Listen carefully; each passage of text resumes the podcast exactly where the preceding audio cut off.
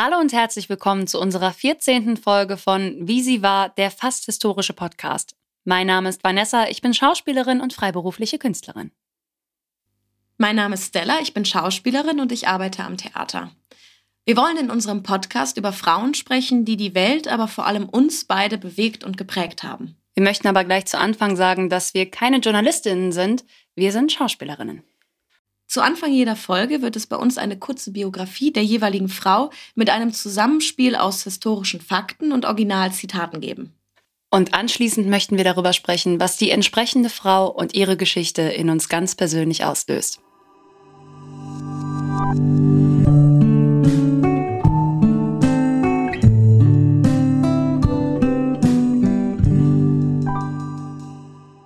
An einem Herbsttag schreibt Martha Arendt den ersten Eintrag in ihr Büchlein Mein Kind.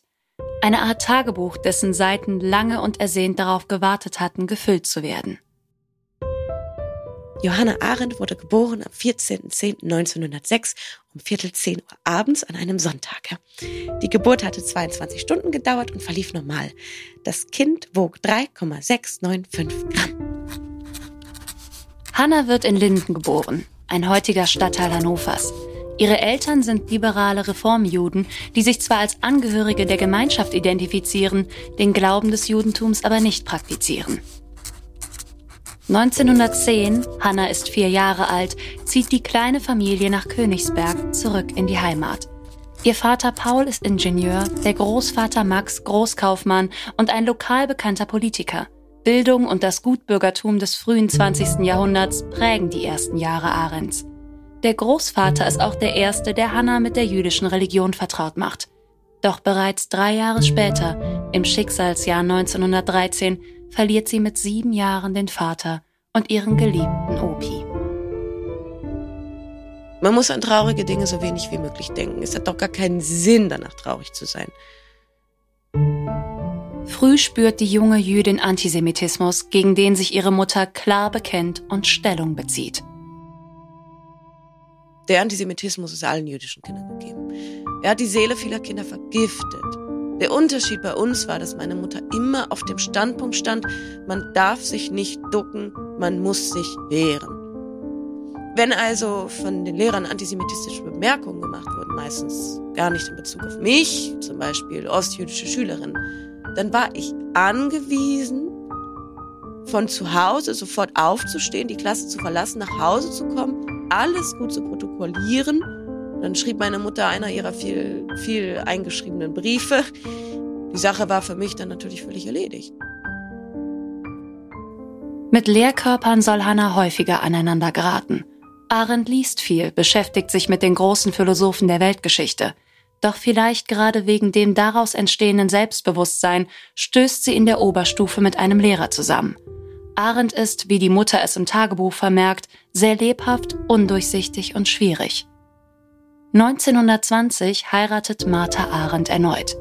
Martin Bärwald bringt seine beiden Töchter mit in die Ehe, erfüllt aber für Hannah nie die von ihrer Mutter erhoffte Vaterrolle. Zu widerspinstig ist das junge Mädchen für das neue Familienmitglied Weisheit ist eine Tugend des Alters und sie kommt wohl nur zu denen, die in ihrer Jugend weder weise waren noch besonnen. Und auch diese Widerspenstigkeit ist es, weshalb Hannah ohne Abschluss der Schule verwiesen wird. Durch die Hilfe ihrer Mutter jedoch kann sie für ein Studium nach Berlin. Die Hauptstadt eröffnet ihr neue Perspektiven, neue Möglichkeiten zu lernen. Hier fasst Hannah Arendt den finalen Entschluss, studieren zu wollen. Das Abitur ist demnach unabdingbar, welches sie 1924 in Königsberg mit Bravour abschließt. Im gleichen Jahr beginnt sie ihr Philosophiestudium in Marburg. Dort lernt sie den Professor Martin Heidegger kennen. Hannah und Heidegger trennen 17 Jahre. Er hat Frau und Kinder. Trotz des Machtgefälles von Studierender und Lehrkörper beginnen sie eine Affäre. Für Heidegger ist es nicht die erste und letzte Beziehung zu einer Studentin. Das Verhältnis wird erst 1982 bekannt. Während ihrer Studienzeit zieht Hannah sich zurück, pflegt wenig Kontakte, um die geheime Liebesbeziehung zu bewahren. Ich hätte mein Recht zu leben verloren, wenn ich meine Liebe zu dir verlieren würde. Der Weg, den du mir gezeigt hast, ist länger und schwieriger, als ich dachte. Er verlangt ein ganzes Leben von mir. 1925, nur ein Jahr später, verlässt Arendt auf Drängen Heideggers Marburg und setzt ihr Studium in Freiburg und später in Heidelberg fort. Dort schließt sie Freundschaften, die über ihre Heidelberger Zeit hinausgehen. 1928 schließt sie ihre erste Dissertation der Philosophie ab. In Berlin trifft sie auf Günther Stern, ein Philosoph und Dichter, den sie bereits aus Marburger Zeiten kannte, und verliebt sich. Die beiden beziehen eine gemeinsame Wohnung und heiraten wenig später. Das Berlin der 30er Jahre ist gespalten, weltoffen und pulsierend, aber auch eingenommen durch Radikalität verschiedener Ideologien. Ich bin in der Tat der Meinung, dass das Böse immer nur extrem ist, aber niemals radikal. Es hat keine Tiefe und auch keine, keine Dämonie. Es kann die ganze Welt verwüsten, ja, aber gerade weil es wie ein Pilz an der Oberfläche weiter wuchert. Tief aber, tief und radikal ist immer nur das Gute. Arendt rechnet früh mit der Machtergreifung der Nationalsozialisten und denkt an Emigration. Doch anstatt zu fliehen, will Hannah politisch aktiv werden, um das drohende Unheil zu verhindern, die drohenden Gräueltaten abwenden. Nur der wirkliche Krieg des jüdischen Volkes gegen Hitler wird dem fantastischen Gerede von dem jüdischen Krieg ein Ende und ein würdiges Ende bereiten. Freiheit ist doch kein Geschenkartikel. Freiheit ist auch keine, keine Prämie für ein ausgestandenes Leiden. 1933 ergreifen die Nationalsozialisten die Macht. Im gleichen Jahr fliehen Hannah und ihr Mann nach Frankreich. Hier kommen Uneinigkeiten der Eheleute deutlicher zum Vorschein. Die Ehe scheitert. Im gleichen Jahr wird Hannah Arendt die deutsche Staatsbürgerschaft aberkannt. Man kann sagen, dass der Faschismus der alten Kunst zu lügen gewissermaßen eine neue Variante hinzugefügt hat, die, die teuflischste Variante, die man sich ausdenken kann, nämlich die Wahllüge. In den letzten Zügen der Kriegsvorbereitung Deutschlands gelingt ihr 1939 die Rettung ihrer Mutter aus Königsberg. Wenige Wochen später beginnen die Angriffe auf Polen und der Zweite Weltkrieg. 1940 heiratet sie kurz nach der offiziellen Scheidung von ihrem ersten Ehemann, Heinrich Blücher. In Frankreich setzt sie sich weiter für die Evakuierung und Rettung der jüdischen Bevölkerung auf dem von Nazis besetzten Boden ein. In einem Brief an einen Freund schreibt sie, Juden sterben in Europa und man verscharrt sie wie Hunde. 1940 wird sie im Zuge der Immigrationspolitik deutscher Geflüchteter aus Frankreich ausgewiesen. Die Zeitgeschichte hat eine neue Gattung von Menschen geschaffen. Menschen, die von ihren Feinden ins Konzentrationslager und von ihren Freunden ins Internierungslager gesteckt werden. Hannah gelingt die Flucht. Über Bekannte und Freunde gelangt sie an Papiere für die Überreise von Lissabon nach New York. Gemeinsam mit ihrem Ehemann und ihrer Mutter gelangt sie in die Vereinigten Staaten, zwar gestrandet und in einem kleinen Hotelzimmer mit wenig Geld, aber in Sicherheit. Arendt erlernt schnell die englische Sprache und verfasst Artikel für verschiedene mehrsprachige Zeitungen und Magazine im Exil. Aus der Ferne, getrennt durch Kontinente, setzt sie sich für die in Europa verbliebenen Juden ein. Später sagt sie in einem Interview mit Günter Gauss, Wissen Sie, das Entscheidende ist ja nicht das Jahr 33, jedenfalls für mich nicht. Das Entscheidende ist der Tag gewesen, an dem wir von Auschwitz erfuhren. Erst haben wir es ja gar nicht geglaubt, aber dann haben wir es ein halbes Jahr später ja doch geglaubt, weil es uns bewiesen wurde. Das war wirklich, als ob, als ob der Abgrund sich öffnete. Dies hätte nie geschehen dürfen. Wissen Sie, dass irgendwas, dass irgendwas passiert, womit wir alle nicht fertig werden? Nach Kriegsende reist sie 1949 das erste Mal zurück in die Bundesrepublik. Ihre Erlebnisse fasst sie in Besuch in Deutschland, die Nachwirkungen des Naziregimes zusammen. Die Auswirkungen und die kollektiven Verbrechen des Holocausts ist Arends Leitthema in vieler ihrer Werke. Wie kam es zum Verfall eines Rechtsstaats? Wie erklärt sich der Terror des Nationalsozialismus? Der wohl hervorstehendste und auch erschreckendste Aspekt der deutschen Realitätsflucht liegt in der Haltung, mit der Tatsache so umzugehen, als handle es sich um, die, um eine bloße Meinung 1961 berichtet Arendt vom Eichmann-Prozess in Jerusalem für The New Yorker. Ihre Eindrücke hält sie später in Die Banalität des Bösen fest. Ihre Theorien und Schilderungen treffen auf Missverständnis und Wut. Viele kritisieren, dass Eichmann durch sie zu einem Schreibtischtäter verklärt wird. Es gibt keine gefährlichen Gedanken. Das Denken an sich ist gefährlich. Arendt wird zu einer Leitfigur der Politikwissenschaften. In ihren zahlreichen Werken schafft sie ein Gesamtbild politischer Freiheit, die damit einhergehende Verantwortung und die Auswirkung auf unsere Demokratie in unserem komplexen Gesellschaftsgefüge. Wir fangen etwas an. Wir schlagen unseren Faden in ein Netz der Beziehungen. Und was daraus wird, das wissen wir ja nie. Wir sind alle darauf angewiesen zu sagen, Herr, vergib ihnen, was sie tun, sie wissen nicht, was sie tun. Das gilt für alles Handeln. Also einfach ganz konkret, weil man das nicht wissen kann. Das ist ein Wagnis. Und nun würde ich sagen, abschließend, dass dieses Wagnis nur möglich ist im Vertrauen auf die Menschen. Das heißt, in einem schwer genau zu fassenden, aber grundsätzlichen Vertrauen in das Menschliche aller Menschen. Anders könnte man es nicht.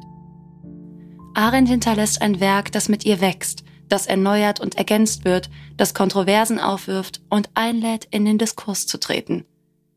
Am 4. Dezember 1975 verstirbt Hannah Arendt in genau so einem Diskurs in ihrem New Yorker Apartment, umgeben von ihren Freunden, an einem Herzinfarkt.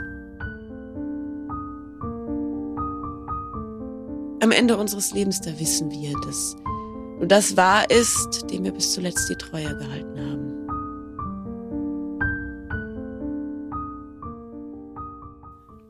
Ich musste bei Hannah Arendt ehrlich gesagt ein bisschen über mich selbst lachen, weil du mich ja noch in unserer Special-Folge gefragt hast, vor welcher Frau ich mich am meisten drücke. Und ich gesagt habe, Gudrun Enstein, RAF. Und jetzt erschlagen wurde von einer Masse, weil ich nicht darüber nachgedacht habe, dass die Faktenlage beim RAF doch noch mal irgendwie klein scheint, wenn man sich eine so mhm. große Philosophin und Denkerin und und und anguckt das Problem ist halt, die hat halt einfach alles kommentiert. Gar nicht abwertend oder negativ gemeint, aber es ist halt sehr, sehr schwierig. Es, man kann ihr Gesamtwerk betrachten, aber ich glaube, wir sind gezwungen, einzelne Themen rauszunehmen und darüber zu sprechen, als über jedes einzelne Werk alles, was sie publiziert und veröffentlicht hat. Ich glaube, das würde jeglichen Rahmen sprengen. Ich muss auch ganz ehrlich, also ich glaube, das können wir auch ganz ehrlich so gestehen. Natürlich haben wir nicht jedes Werk von ihr gelesen. Das hätte jeden zeitlichen Rahmen gesprengt. Dann hätten wir für diese eine Folge wahrscheinlich ein Jahr Vorbereitung gebraucht und hätten erstmal schön bei Aristoteles und Kant anfangen können. Deswegen sage ich das jetzt einfach sofort zu Anfang und dann steht das in meinen Augen für die ganze Folge wenn euch irgendetwas anfuchst und ihr sagt, boah, das Thema ist so interessant in der kleinen Würze, wie wir das hier so ein bisschen verteilen, dann lest gerne weiter nach. Es ist spannend, es sind tolle Texte und tolle Themen. Aber wir schneiden halt alles nur ein bisschen. Wir können bei keinem vollständig in die Tiefe gehen, weil sonst würde alleine ein Thema acht Stunden beinhalten. Vorweg, was wir hatten schon in Vorgesprächen darüber gesprochen, was mich an Hannah so fasziniert hat, ist, dass sie mich emotional sehr kühl lässt. Gar nicht negativ gemeint. Stimme ich dir zu, ist bei mir genauso. Sondern einfach ist eine, diese Frau strahlt eine unfassbare Neutralität aus, obwohl sie so politisch ist, gedacht und geschrieben hat. Ja. Also, also die Person Hannah Arendt. Ja, das geht mir ganz genauso. Wir hatten über die vor, vorherigen Frauen viel gesprochen und da muss ich auch sagen, Hannah lässt mich neutral in dem Sinne. Ich bin aber sehr dankbar, dass wir sie gemacht haben, weil ich sie so intensiv sehr wichtig finde, aber eben nicht kannte in der Intensität.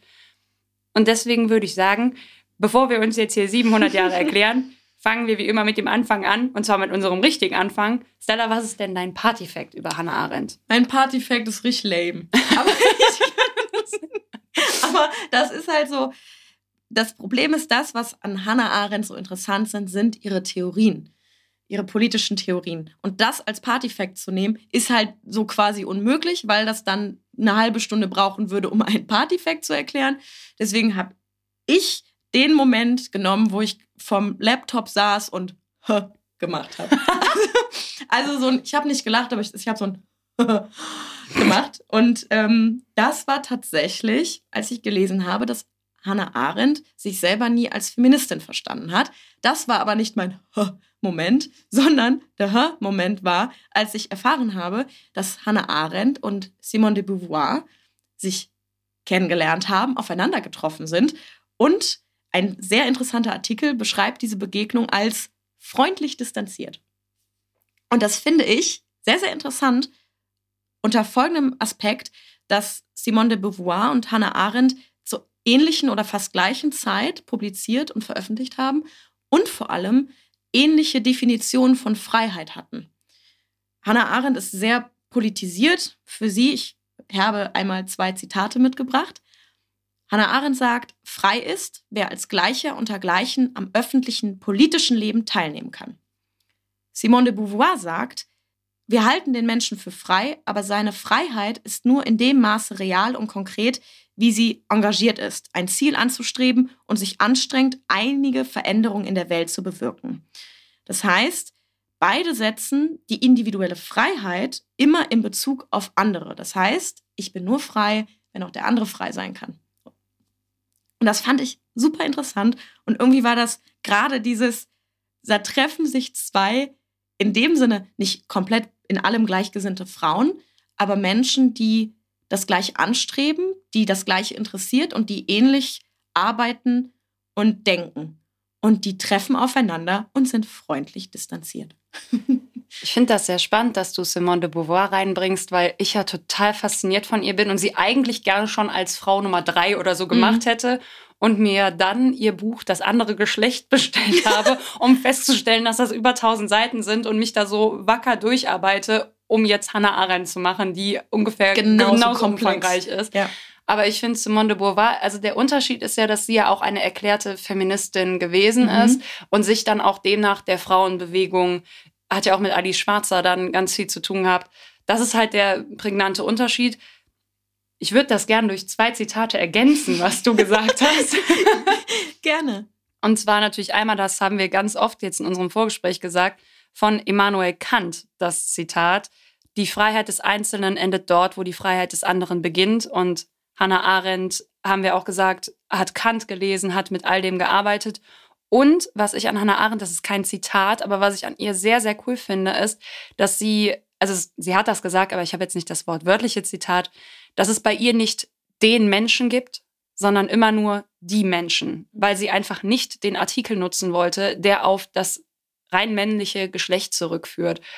Und das war halt ihr, ihr Gedanke auf, für das Recht auf Gleichheit. Und das, mhm. deswegen finde ich deinen Partyfact total schön. Und äh, Simone de Beauvoir klingelt in meinem Hinterkopf, aber sie wird ja wird's wahrscheinlich nicht in die Top 20 schaffen, aber in die Top 30, da will ich sie drin haben. Was ist denn dein Partyfact?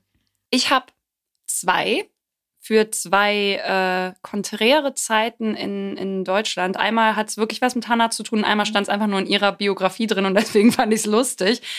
Das eine war, dass ähm, Stefan Zweig gesagt hat, dass Hannah in einer Zeit geboren wurde, die man halt das goldene Zeitalter für Deutschland genannt hat, weil Deutschland quasi so eine Art Höhenflug erlebt hat ab 1895 und gefühlt jeden Tag ein neues Patent angemeldet wurde, weil Deutschland ganz viel geleistet hat. Wer ist Stefan Zwerg? Stefan Zweig. Wer das ist, ist ein Stefan Autor. Zweig. Ach so. Muss, muss man den kennen? Um Gottes Willen. Stefan Zweig war ein Schriftsteller, der unter anderem die Schachnovelle geschrieben ah, okay. hat. Daher ja, kennt ja, man doch, jetzt wieder bei mir. Also zurück zu meinem Partyfact. der hat halt diese Zeit ab 1895 als das goldene Zeitalter beschrieben. Und natürlich, ne, es gab in der Zeit Robert Koch, Röntgen, Wagner, alles große deutsche Namen, die Deutschland in der Zeit wirklich haben glänzen lassen. Und das dann gepaart damit, dass die Engländer 1887 den Slogan Made in Germany erfunden haben und der Grundgedanke dahinter war, dass sie die Marktchancen von deutschen Produkten schmälern wollten. Und dann wurde das aber leider zu einem Gütesiege für Deutschland. Und ich muss einfach sagen, ich musste darüber lachen, dass die Briten sich damit einfach richtig hart ins eigene Bein geschossen haben, dass sie den Deutschen dieses Siegel quasi so sofort mitgedruckt haben. Das fand ich irgendwie sehr, sehr lustig. Und das andere ist dann das natürlich auf dieses goldene Zeitalter. Klar, dann war auch der Erste Weltkrieg, dann kam die Weltwirtschaftskrise und, und, und. Und demnach Deutschland, das kann man so sagen, war komplett pleite. Das heißt, fast alle mussten gefühlt jeden Cent umdrehen. Und Hannah hatte, wie wir es ja in der Biografie schon gesagt hatte, wie wir es ja schon in der Biografie gesagt haben, zwei angeheiratete Stiefschwestern. Und diese Stiefschwestern haben sich halt für sichere Jobs entschieden. Und Hannah hat das dann so geil gesagt, dass sie sich für kein Brotstudium entschieden hat, sondern eher das Studium entschlossener Hungerleider zu machen. Und das fand ich, muss ich auch sagen, als gelernte Schauspielerin ist einfach sehr sympathisch. Dieses entschlossene Hungerleider. Das ist irgendwie so ein Ausdruck, ich glaube, den schreibe ich mir auf. das schreibe ich in meine Vita. ja, so irgendwie, ich finde es auch eine schöne Berufsbezeichnung. ähm, das sind meine zwei Party-Facts. Danke dir. Ja, gern geschehen. Wer ist Stefan Zweig? Von Stefan Zweig würde ich einfach mal äh, sofort weiterspringen. Und zwar springe ich ein ganz klein bisschen vor Hannas ähm, Geburt. Danke. und zwar in das Jahr 1902. Und zwar haben in dem Jahr ihre Eltern Paul Arendt und ihre Mama Martha Kohn damals noch geheiratet. Und was ich daran in dem Sinne so wichtig finde für die Geschichte, ist halt, dass Hannas Papa Paul an Syphilis erkrankt ist, was damals eine wirklich sehr weit verbreitete Krankheit gewesen ist.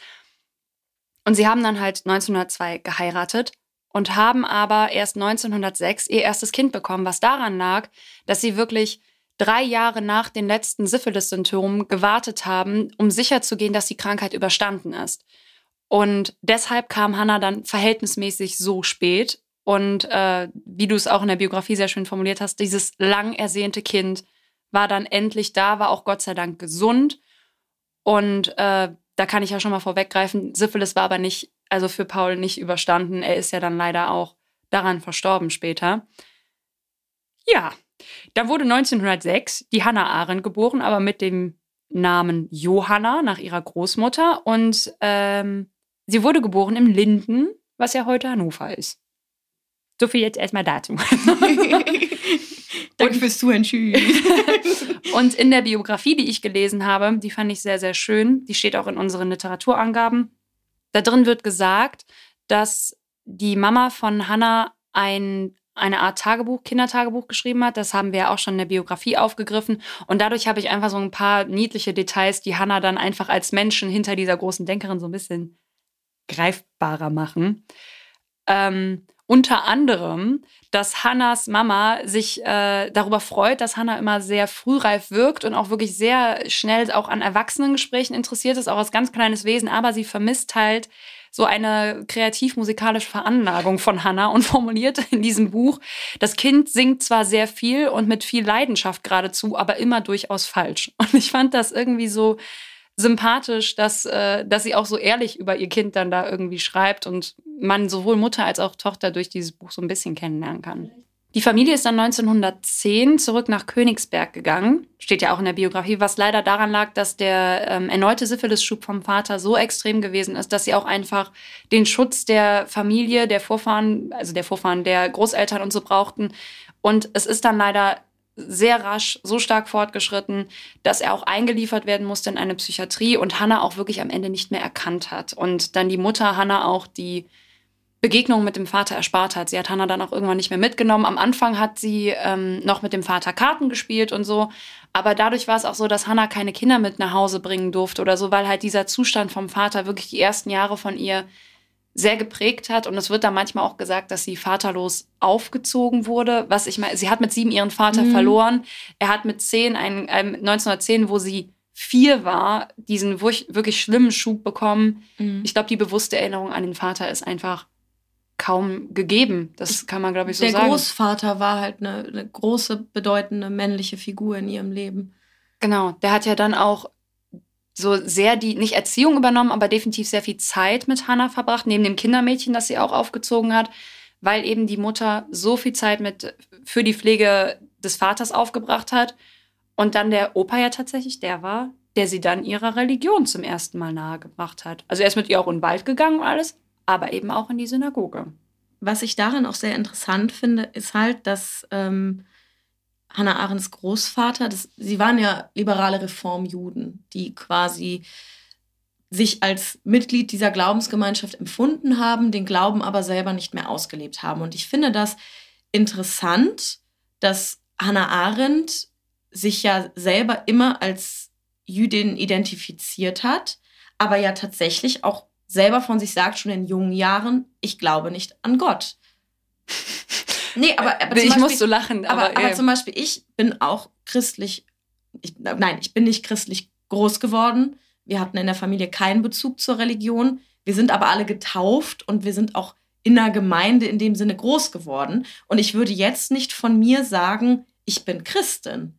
Und das finde ich so interessant, dass, dass diese Identifikation mit dem Judentum, so wie ich jetzt viel von Hannah auch gelesen habe, dass das auch geht ohne Religion, dass das Judentum sich selber als Volk wahrnimmt und Mhm. nicht allein als Religion. Und das finde ich an, an Hannah so interessant. Deswegen sagte ich eben das Beispiel, wir selber sind beide christlich erzogen worden oder zumindest in einer Umgebung groß geworden, die christlich ist. Ich selber empfinde mich aber nicht als Christin.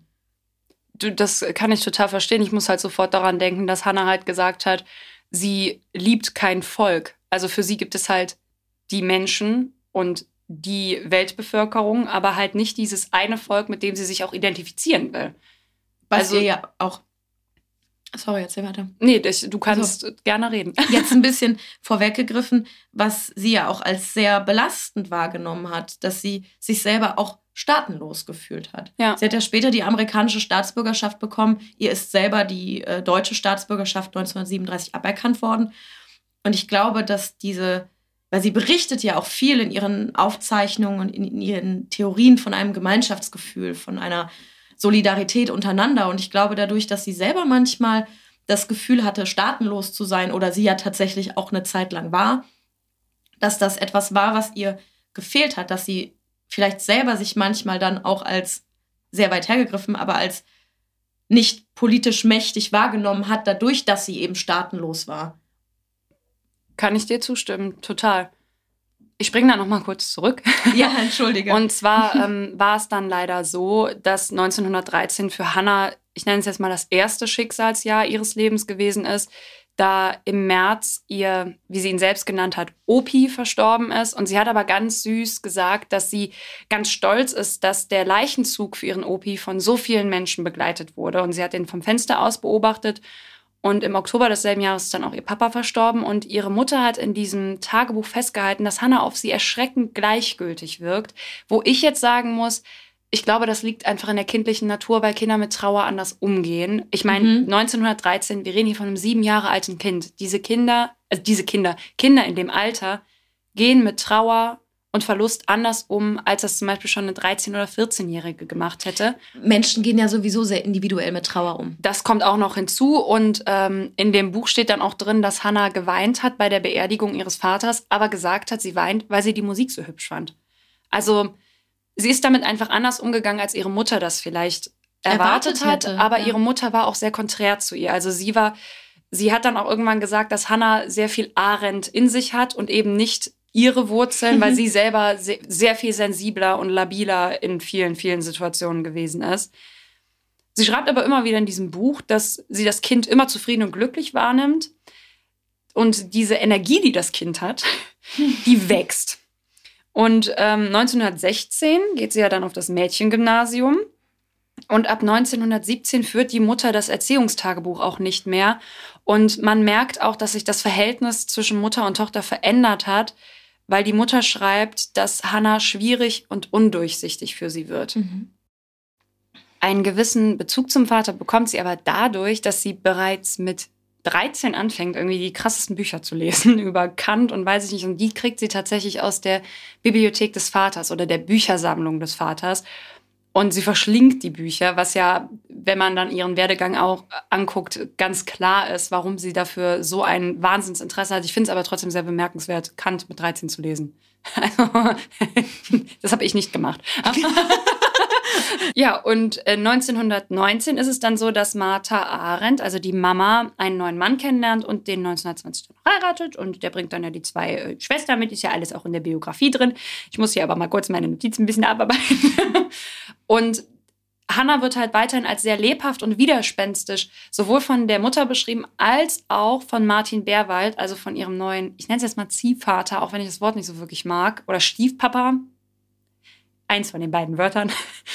Und Hannah wird, wenn sie 19 ist, einen Aufsatz schreiben, den sie die Schatten nennt und beschreibt darin auch selber, dass sie fieberhaft auf der Suche ist nach Außerordentlichen und nach Absonderlichem. Also wirklich, dass sie weiß auch von sich selber, okay, ich habe da wirklich Grenzen ausgetestet in dieser Zeit.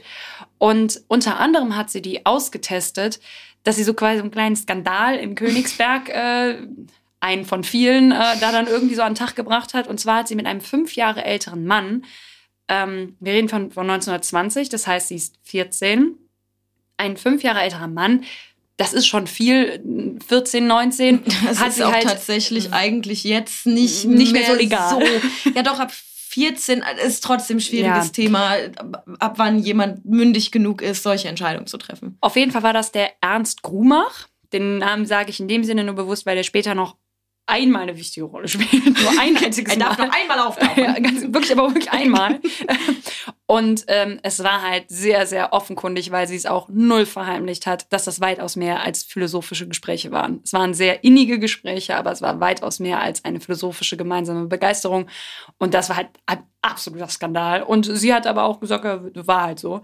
Und deswegen musste ich eben so lachen, als du das gesagt hast mit Ich glaube nicht an Gott die hat halt auch, war auch eine Skandalnudel oder Randalemaus oder wie man das auch immer nennen mag in der Schule, weil sie halt wirklich diesem Religionsunterricht einfach aufgestanden und sagt auch selber, ich wollte meinem Lehrer dann da einfach auch was antun. Also in dem, also nicht antun körperlich, körperlich sondern mhm. mit, mit, mentalen, äh, geistigen Waffen kämpfen. Und hat das dann halt, hat sich aufgestellt und hat gesagt, ich glaube nicht an Gott. Und der Lehrer war Gott sei Dank halt so schlagfertig und hat gesagt, naja, also wer hat das denn auch von dir verlangt? Also es waren dann Gott sei Dank oftmals noch Menschen da, die ihr die Stirn bieten konnten. Aber es hat sich dann halt so zugespitzt, dass sie ja dann mit 15 von der Schule geflogen ist, weil sie, das finde ich, muss ich wirklich, wirklich sagen, fand ich auch ein bisschen sympathisch. Sie hat halt, ich habe da zwei Versionen gelesen, finde beide ein bisschen lustig. Fakt ist auf jeden Fall, es geht um einen jungen Lehrer. Die eine Version sagt, dass ähm, er sie beleidigt hat oder sie sich beleidigt gefühlt hat durch ihn. Die andere Version sagt ein bisschen, dass er ihr einfach nicht würdig war zu unterrichten in ihren Augen. Ähm, so oder so hat sie auf jeden Fall ihre Mitschülerinnen, sie war ja auf einem Mädchengymnasium, zu einem Streik anzetteln wollen, damit sie den Unterricht boykottieren. Und da hat die Schule gesagt, hier ist Schluss. Also, das, das ähm, nee. Und dann ist sie halt ohne Abitur, ohne Abschluss ähm, ja, der Schule verwiesen worden. Ich finde es aber irgendwie krass, weil das waren ja auch schon durchaus Zeiten ähm, in den 1920ern, wo die antisemitischen Angriffe und so ganz klar Thema waren.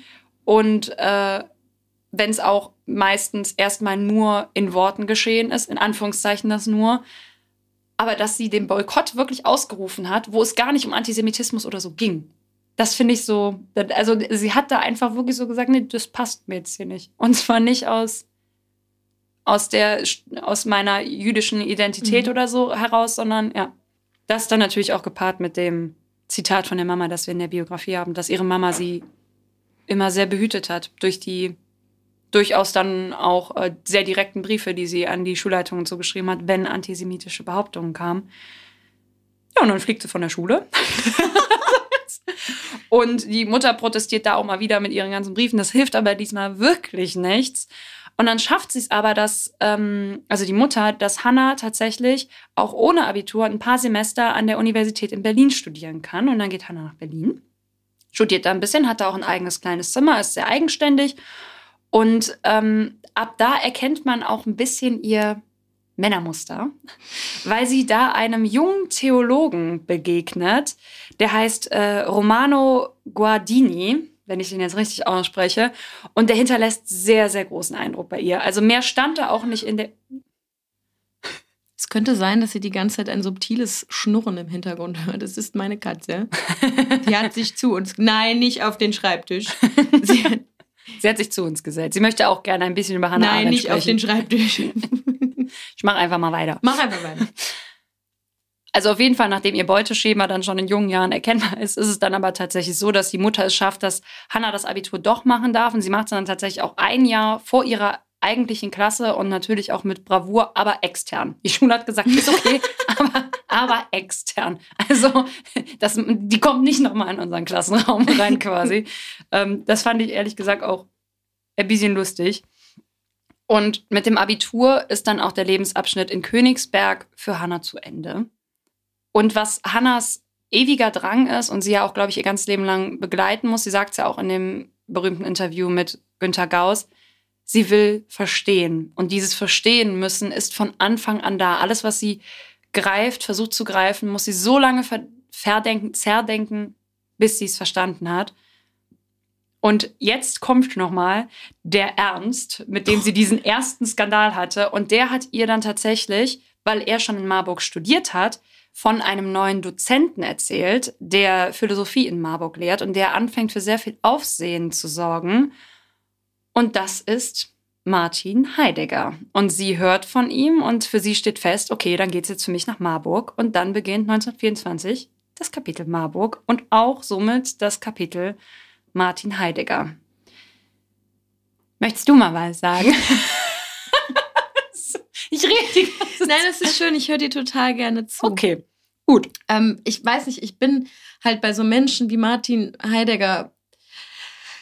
Ich, da muss ich jetzt viel Luft holen, wie man merkt.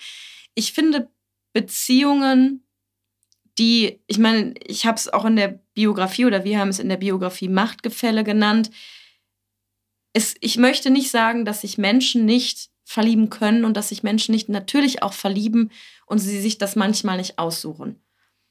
Ich finde aber Beziehungen, die einen so krassen, nicht mal Altersunterschied, aber so ein Machtgefälle haben, die finde ich schwieriger. Ich will damit nicht sagen, dass das nicht passiert. Ich weiß, dass sowas passiert. Man sucht es sich ja nicht aus, in wen man sich verliebt. Und ich finde aber, dass ein Person, eine Person wie Martin Heidegger dann aber in der Verantwortung ist, weil er der Ältere, weil er die Person in einer Machtposition ist, weil er Professor ist und sie nun mal Studentin, eine andere Verantwortung hat.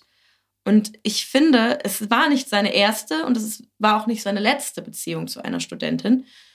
Und dazu sagen, der Kerl war zu dem Zeitpunkt verheiratet und Vater genau. eines Kindes. Also genau. Und auch das wieder, das passiert. Man, man verliebt sich in andere Menschen. Ich will ja gar nicht sagen, dass das nicht passieren darf und dass das ein Unding der Unmöglichkeit ist. Das möchte ich damit gar nicht sagen. Ich finde so Beziehungen einfach nur immer schwierig.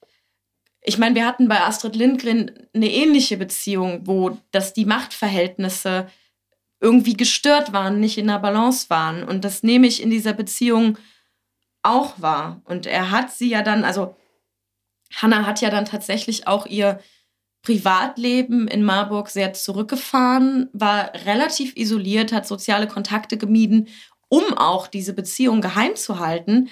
Und das sind dann halt so Sachen, die bei mir dann echt irgendwie so ein, hu, das ist schon echt nicht ohne. Also einen jungen Menschen, den man, für den man einmal ein Professor ist und dann auch noch derjenigen oder der Person dann, dann auch noch die Aufgabe gibt oder es auf die Schultern lastet, dass diese Beziehung auf keinen Fall bekannt werden darf, ja. das finde ich schon echt krass. Und dann natürlich auch, dass er nach, wir können dann gerne nochmal dann später zu ihren Marburg-Jahren zurückkehren, aber dass er dann natürlich auch noch nach zwei Jahren gesagt hat, bitte wechsel deinen Studienort, das wird mir hier zu heikel. Und das ist für mich ist das eine Form von, von Machtmissbrauch. Ja, du ganz klar, ich bin da voll bei dir. Das ist so oder so. Also ich meine, nicht umsonst ist das auch einfach oftmals verpönt oder teilweise auch einfach zu Recht in meinen Augen ein bisschen auch verboten an manchen Einrichtungen, dass halt einfach mit Schutzbefohlenen keine intime Beziehung eingegangen werden darf. Bei mir hat sich gerade ein Fehler eingeschlichen. Entschuldige, es war nicht zwei Jahre später. Sie ist im gleichen Jahr, hat sie noch den Studienort gewechselt. Sie okay, 1925. 1925, ne? also, entschuldige. Also, aber also. das ist quasi das gleiche Jahr. Also, was ich aber noch sehr schön finde, ist, dass alle ihre studierenden KollegInnen sie als ein sehr magisches Wesen wahrgenommen haben. Sie ist wohl wahnsinnig auffällig gewesen. Sie hatte einen ganz modernen Haarschnitt und sie hat wahnsinnig gerne grüne, total elegante Kleider getragen und wurde daher auch immer die Grüne genannt was ich irgendwie sehr cool finde, weil grün meine Lieblingsfarbe ist. und eine Sache zu dieser Isoliertheit. Sie hat isoliert in einer Dachwohnung gewohnt. Und in dieser Dachwohnung hat auch eine Maus gewohnt. Von daher ähm, ein süßes Detail ist, weil wenn sie da einen Besuch hat, hat sie diese Maus immer rausgelockt, um ihre Mitbewohnerin ihren Freunden zu zeigen. Wie weit? Ich finde das total Cinderella. Witzig. Ja, irgendwie so ein bisschen. Ich wohne im Dach und habe hier ein paar Meute. Ja, aber das mit Och, dem. Isolation und dann auch noch unterm Dach, boah. Hart. Ja, ja. Sorry. Und vor allem das Ding mit Heidegger und Hannah ging wahnsinnig schnell. Also der erste nachgewiesene Brief ist vom 10.02.25 und nur zwei Wochen später ist aus den Briefen erkennbar, dass das definitiv eine intime Beziehung ist. Also das ist schon echt hart. Heidegger sagt rückblickend, dass Hannah die Passion seines Lebens gewesen ist, aber er betont halt immer wieder, dass niemand sie so verstehen konnte, wie sie es tat. Ich glaube, es ist so ein bisschen wie eine Romy Alain. Das hast du auch in den Vorgesprächen gesagt, Verbindung. Es ist halt diese magische Verbindung, die nicht funktionieren wird, die man aber irgendwie das ganze Leben lang in sich trägt. Aber ich springe mal ein bisschen durch, auch mal so mit ein bisschen Hinblick auf die Zeit. Also wie du schon gesagt hast, im Sommer 25 geht sie dann ähm, raus, raus, weg aus Marburg. Es ist klar, sie wird nicht wiederkommen. Und dort beginnt dann das Kapitel Heidelberg. Und Heidegger, nachdem er erst äh, sie von sich weggestoßen hat äh, und sie ihm auch nicht ihre neue Adresse in Heidelberg genannt hat, ähm, kriegt er aber tatsächlich über einen Kollegen an der Uni Heidelberg ihre Adresse raus und schreibt ihr dann wieder Briefe und schreibt, ja, hast du nicht Bock, dich irgendwie doch mit mir zu treffen und bla. Toxischer Mensch. Ja, wirklich, also so. Und, und sie hat halt Ja gesagt, aber hatte nebenher trotzdem ein paar tausend andere Liebschaften. Also sie das finde ich okay. Also sie hat, sie hat munter geflirtet, das ist auch gar nicht, ja. Ja, das erstmal so in dem Sinne zu Heidelberg. Und ich würde dann jetzt in dem Sinne ein bisschen springen, weil äh, dann natürlich in Heidelberg, das ist dann 1928, sind ein paar Jahre zwischen, aber halt ihre Promotion.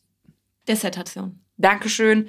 Und sie ist aber ab 1928 dann auch Doktorandin der Philosophie. Habe ich jetzt stehen. Ja, da widerspreche ich dir ja gar nicht. Weil du so nach oben, von unten nach oben geguckt hast. Ich wollte eigentlich nur, ich wollte eigentlich sagen, hätte ich nicht geschafft. Deswegen. Und 1928 ist in dem Sinne ähm, auch ein, ein trauriges Jahr für Hannah. Ähm, das ist auch eins der Dinge, die mich persönlich dann am meisten berührt haben auf ihrer emotionalen Ebene, weil äh, NS und die Judenfrage und Eichmann und alles, das ist ein ganz anderes Level für mich. Ähm, für Heidegger bricht auf einmal dann irgendwie, er bekommt halt Anerkennung in diesem Jahr und hat dann wahrscheinlich so den Punkt, ja, jetzt bin ich so groß, jetzt brauche ich Hannah Arendt auch nicht mehr und stößt sie halt von sich weg. Und für sie kommt halt absolute Verzweiflung. Und an der Stelle würde ich gerne einmal kurz ein Zitat einblenden. Ich hätte mein Recht zu leben verloren, wenn ich meine Liebe zu dir verlieren würde. Der Weg, den du mir gezeigt hast, ist länger und schwieriger, als ich dachte. Er verlangt ein ganzes Leben von mir. Ich finde an dem Zitat halt so schön, weil ich selber eine absolut verklärte Romantikerin bin. Aber halt, sie hat halt Recht behalten. Es hat ihre ganze Lebenszeit verlangt. Er war der, der am Ende über allem stand. Neben all den Lieben, die sie hatte und erfahren durfte, hat sie einfach mit 22 Worte gewählt, die sich bewahrheitet haben für sie. Und ja, dann kann man halt nur noch sagen, dass Heidegger wenigstens noch ein Gutachten für sie geschrieben hat und sie dann halt auch daraufhin ein sehr wichtiges Stipendium bekommen hat. Aber also Stipendium sind sie hat sehr viel Geld damit, also egal, sie hat ein Stipendium bekommen hier so. Über Geld sprechen wir hier nicht. 1928 hat Hannah ja auch ihre Dissertation veröffentlicht. 1929 kam sie in den Druck in Berlin. Und diese Dissertation befasst sich mit den Liebesbegriffen der Augustin, ist der Titel.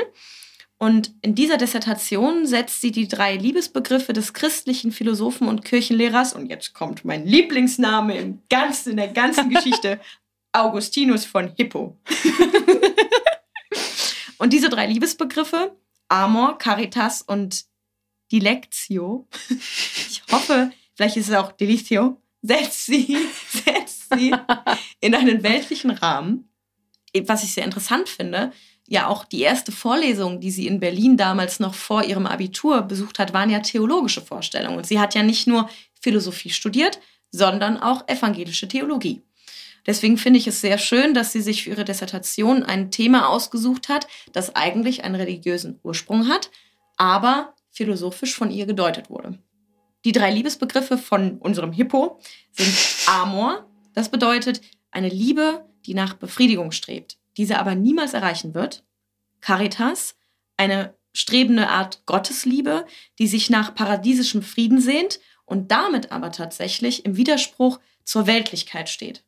Und Deletio, Dilectio heißt es, glaube ich, die Nächstenliebe, die nicht wie Amor nach Befriedigung strebt und dadurch eine gottgefällige Position in der Welt ermöglicht. Das heißt, eine Nächstenliebe ist ja nicht an Bedingungen geknüpft und dadurch die Liebe, die der Gottesliebe am nächsten kommt. also eine bedingungslose Liebe. Quasi nach dem liebenden Gott im Neuen Testament, Gott liebt dich bedingungslos. Und Arendt hat diese Liebesbegriffe quasi in einen weltlichen Kontext gezogen und geschaut, wo ist der Bezug zwischen Individuum und einer Gruppe und wie entstehen dadurch auch Konflikte zwischen Menschen. Danke. Gerne. Also ich hoffe, man hat es ein bisschen verstanden, weil das ist einer von vielen ihrer Werke, wo man natürlich auch, ich habe jetzt der Augustinus von Hippo, der hat ungelogen, ich habe mir die Zahl nicht gemerkt, ich glaube, der hat von 350 bis 400 gelebt. Also, nee, das meine ich jetzt ernst. Also, das yeah, sind yeah. super alte Schriften, die natürlich auch einen, eine Kirchenphilosoph, einen kirchenphilosophischen Ansatz haben, wo natürlich auch noch von, wo Gott natürlich auch noch wirklich als, bitte alle Christen jetzt die Ohren zuhalten, wo die Menschen ja auch wirklich noch an Gott geglaubt haben. Also, also wo, wo das die einzige wo Antwort, das die einzige Antwort ja. war und wo das quasi die Weltlichkeit war. Das war vor dem Urknall. Also vor, vor, vor der. Nee, der Augustinus von Hippus hat nicht vom Urknall Ich meine halt, das war bevor man vom Urknall so. dann gewusst hat. also so vor dem Urknall im Bewusstsein der Menschheit. So. Das meinte ich damit. Ja, und in Berlin, wo es ja dann zur Veröffentlichung ihrer Dissertation kam, trifft sie auch auf Günther Stern. Und den hat sie tatsächlich in einem Seminar von Heidegger kennengelernt. das fand ich schon ein bisschen witzig, als ich das gelesen habe. Und die, die begegnen sich tatsächlich auf dem Neujahrsball. Und dann wird sie krank und er kümmert sich ganz rührend um sie und dann zieht sie bei ihm ein. Logische Konsequenz. Komm, wir Logische Konsequenz ist auch, ich bin krank, ich ziehe bei dir ein, komm, wir heiraten. Ja, genau, weil die haben wahnsinnig schnell geheiratet. Liegt aber auch an dem Skandal. Also damals war es halt nicht, okay, wie wir das heutzutage üblich machen. Ich habe einen Partner und mit dem, ich, mit dem ziehe ich zusammen und dann heiraten wir vielleicht irgendwann. Muss jeder selber wissen, wie er es, wie er es heutzutage macht, aber das ist ja jetzt mittlerweile. Damals. Die, die, damals war das einfach nicht die Norm, dass man mit einem unverheirateten, also eine unverheiratete Frau mit einem Mann zusammenzieht. Um Gottes Willen. Ähm, tatsächlich hatte das Paar aber auch sehr, sehr wenig Geld zur Verfügung und das fand ich echt krass. Die Wohnung, die die ganz am Anfang hatten, in der konnten die nur schlafen, weil tagsüber wurde diese Wohnung für, für Tanzveranstaltungen genutzt. Also irgendwie, das ist so quasi, wo ich mir, ich, ich kann mir das, das wurde da drin jetzt auch nicht gezeigt, ich kann mir das Bild nicht überhaupt gar nicht vorstellen, ob die in einem Ballettsaal geschlafen haben oder so. Ich habe keine Ahnung. Also ich weiß wirklich, aber das stand ich da halt. Das auch nicht. Also ich weiß nicht, ob das dann irgendwie vielleicht irgendwie also auf jeden Fall Fakt ist, das stand so in der Biografie. Und ich fand das sehr erschreckend, dass sie nur zum Schlafen in diese Wohnung konnten und dafür dann, glaube ich, wahrscheinlich auch ein paar Mark weniger bezahlt haben. Aber letztlich hast du dann ja auch keine Bleibe. Also Krass. stell dir vor, es regnet. Sorry, Sie können hier so Sturm, Hagel, ja. Gewitter, Sie können hier nicht rein. Wir haben Samba-Stunde in also wirklich, wirklich. Man liest halt in der Biografie wirklich sehr, sehr, sehr schnell von den Unstimmigkeiten von diesem Paar. Mhm. Also wirklich sehr schnell und also was der an der Hannah wirklich gehasst hat und ich meine, das ist ja eins ihrer absoluten Markenzeichen ist, dass die gequarzt hat bis übermorgen ne? und der hat und nicht nur, dass die geraucht hat, sondern die hat halt Zigarren geraucht. Die hat ja nicht nur Zigaretten ohne Ende, wirklich sechs Schachteln in der Stunde geraucht, sondern die hat halt Zigarren geraucht und hat gesagt, das schickt sich nicht für eine Frau und vor allem nicht in der Öffentlichkeit. Und es waren sehr, sehr große Streitpunkte. Und dann hat sie tatsächlich, das erzählt sie, äh, das hat sie dann auch selber so geschrieben, ihm die ehelichen Pflichten gekündigt. Das ist ihr Wortlaut. Ich kündige dir die ehelichen Pflichten. Ich muss so grinsen, weil ich das so geil finde. Heute wird man das vielleicht ein bisschen anders formulieren, aber sie sagt nicht, ich trenne mich von dir, sondern mein Freund. Viel Spaß. Ja, aber das Verrückte daran ist ja, ich meine, wir haben ja am Anfang schon mal kurz über Feminismus und Hannah Arendt gesprochen, dass sie ja für sie ist ja wirklich die ehelichen Pflichten einer Frau in der Beziehung gab und dass ihr das tatsächlich auch manchmal hat, habe ich so das Gefühl, ihr das auch wichtig war. Also klar, sie hat sie aufgekündigt, aber sie hat zumindestens du kannst ja nichts aufkündigen, von dem du nicht akzeptierst, dass es da ist. Und ich glaube wirklich für sie war es schon so, dass eine Frau in der Ehe eine bestimmte Aufgabe hat und sie auch immer gesagt hat, später auch, dass natürlich die Emanzipation im Kontrast zu diesen ehelichen Aufgaben steht, aber wirklich bemängelt hat sie das ja nie. Nee, also sie, das ist ja auch einer der großen Kritik- oder Diskurspunkte bei ihr auch heute noch. War sie Feministin? Inwieweit war sie eine Feministin? oder kann als Feministin verstanden werden, sagen wir es mal so. Und sie hat ja wirklich auch in dem Gauss-Interview Wortlaute, in denen sie halt sagt, das schickt sich für eine Frau nicht. Also sie hat sich an diesem Rollending auch schon äh, teilweise einfach das so so gesehen und auch übernommen teilweise Denkstrukturen, Verhaltensmuster. Also ich muss tatsächlich sagen, wo wir jetzt schon mal dabei sind, ich würde sie nicht als Feministin bezeichnen, mhm. weil sie von sich selber ja auch sagt, ich bin es nicht.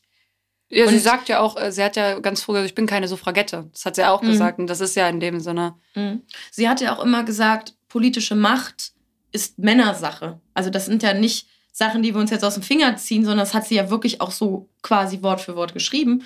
Und ich glaube, sie war schon sehr festgefahren in diesen Rollenbildern. Vor allem was Macht und, und Familienbildung und alles angeht, war sie, glaube ich, schon sehr konservativ. Das ist jetzt auch gar nicht abwertend Nein. gemeint, in keinster Weise, aber jetzt mal im Kontrast zu Marie, die sich diesen ähm, heiligen Status alleine unter all den Männern wirklich erkämpft hat, bitter, hat Hannah das nicht. Hannah musste nicht um Veröffentlichungen ihrer Bücher kämpfen. Also so, wenn man sie jetzt mal im Kontrast zu Marie sieht, die ich in dem Sinne schon anders es liegen natürlich ein paar Jahre Da liegen dazwischen. Jahre zwischen, aber irgendwie natürlich und Frauen durften dann auch schon studieren in der Zeit und so, aber trotzdem wurde Hannah Arendt ja auch immer als die eine Frau unter den Männern bezeichnet. Aber sie hat sich diesen diesen Status nicht so, habe ich das Gefühl, hart erkämpft, wie das Marie musste. Ja, da liegen Jahre zwischen, aber ich glaube, du verstehst, gelebt, wie ich das meine. Aber, nein, nein, sie haben nicht gleichzeitig studiert. Sie ja. haben parallel gelebt, aber nicht zur gleichen Zeit studiert. Marie Curie war etwas älter. Wir haben ja immer Vorgespräche. Mal ja, mehr, ja. mal weniger. Und ähm, auch wenn ich dieses, diesen Begriff manchmal gar nicht so mag, aber wir haben ja beide äh, Caroline Kebekus neues Buch gelesen. Und da ist ja auch von dem sogenannten Woo! Woo, Caroline Kebekus. Dann ist ja auch von dem sogenannten Pick Me Girl Phänomen die Rede. Und ich finde auch, dass das bei ihr so ein bisschen. Du, du musst das, den Begriff bitte einmal ganz so. kurz erklären. Ähm, boah, also ihr solltet dieses Buch von Caroline Kebekus alle lesen, weil es großartig ist, aber trotzdem können, können wir nicht davon ausgehen, dass ja, jeder das weiß, was Da hast du vollkommen recht, entschuldige. Pick Me Girl ist ein junges Mädchen, das die Aufmerksamkeit, Anerkennung und Akzeptanz von männlichen Freunden sehr stark sucht. Das ist ein Pick Me Girl. Sagt Google. ah. Bist du damit zufrieden? Weiß ich noch nicht. Schon, weil ich finde, in diesem Pick Me Girl Phänomen geht es, geht es ja auch darum, ähm, Eigenschaften, also quasi das, das Gefährliche an diesem Pick-me-Girl-Phänomen ist ja, dass Frauen bewusst andere Frauen klein halten, um zu sagen, hier Mann, wähle mich, weil ich nicht so bin wie andere Frauen. Und ich glaube auch, dass Hannah Arendt halt eben Profiteurin von diesem Anderssein war und sich dann quasi zu sagen, nee, ich bin keine Feministin, das ist so ein ja, den Männern ist das mit diesem Feminismus viel zu viel, das ist denen viel zu anstrengend. Nehmt lieber mich als Philosophin des Jahrhunderts, weil ich muck ja euch ja nicht auf. Ich tue euch ja nichts. Ich ja. bin ja die eine, die es eben nicht tut. Das ist jetzt sehr hart so formuliert, mm, aber ich finde das halt einfach faszinierend, dass sie, obwohl sie so eine große Denkerin war, für mich persönlich in diesem Thema sehr beschränkt und beschränkt ist so hart formuliert, aber dass sie nicht weitreichend genug gedacht hat. Das ist halt, weil sie irgendwo auch gesagt hat, sie stellt für sich, für sich ja manchmal gar nicht die Geschlechterfrage, weil für sie gibt es Menschenrechte, nicht Frauenrechte und Männerrechte, sondern eben die Menschenrechte. Aber ich bin voll bei dir. Also auch diese, ich finde die Feminismusfrage und Debatte bei ihr auch vollkommen angebracht, dass das immer mal wieder auf den Tisch geworfen wird und heutzutage die Experten auch darüber ganz klar sprechen. Da empfehle ich übrigens den RBB-Podcast über Hannah Arendt. Da gibt es eine ganze Folge über knapp 40 Minuten, wie eben genau darüber gesprochen wird. Übrigens ein sehr guter Podcast, wenn man noch mehr über sie erfahren möchte. Kommen wir mal zur Thematik zurück. Wir sind ein bisschen. Äh wir waren ähm, bei der Dissertation ähm, nee, sie hat ja schon Günther Stern geheiratet. Ah ja, genau. Und sie haben ja auch schon geheiratet. genau. Und äh, sie haben auch sehr viele Unstimmigkeiten gehabt. Und dann ist es tatsächlich so, jetzt sind wir schon bei 33. Ich glaube, zu dem Jahr müssen wir in dem Sinne nicht viel sagen. Mm, ich würde noch ganz gerne was zu 32 sagen. Ja, bitte. ja. ja, 1932 ähm, ist für Hannah Arendt auch das erste Mal, dass sie über Immigration nachdenkt, dass sie überlegt, Deutschland zu verlassen. Und ich glaube, ihr war relativ früh klar in den Unruhen der späten 20er Jahre, dass die Nationalsozialisten an die Macht kommen werden. Ich finde das sehr beachtlich, dass sie sich gegen die Immigration entschieden hat, weil sie sagt, ich möchte das nicht tun, um hier vor Ort tätig zu werden, um dagegen anzukämpfen, um Stellung zu beziehen. habe ich Hochachtung vor. Sie hat ja auch, ähm, ich bekomme das Detail jetzt ehrlich gesagt wortwörtlich nicht zusammen, aber sie hat gesagt, dass das Denken alleine ja schon gefährlich ist. Und das war einfach eine Sache, die war ihr bewusst. Die Taten, die dann 33 schon kamen mit ähm, dem brennenden Reichstag und dass sie dann an die Macht gekommen sind und und und. Ich meine, mein Kampf war schon veröffentlicht und sowas wo ganz klar. Ja, genau, und sie, ja. sie hat gesagt, das Denken alleine, nicht nur das, nicht, also sie meint, Denken alleine ist schon gefährlich, aber sie hat ja recht. Wenn es im Kopf Wurzeln schlägt, dann ist es da und gefährlich. Und das. Wie äh, wir es auch in der aktuellen politischen Lage erleben, wo Gedankengut einmal sich reingesetzt hat und Wurzeln geschlagen hat, ist es sehr, sehr schwierig, diese teilweise auch falschen Gedanken, wissenschaftlich nicht belegbaren Gedanken die natürlich auch in dem Sinne als Ängste legitim sind, die wieder zu, zu nehmen. Diesen, ja. Diese Radikalität.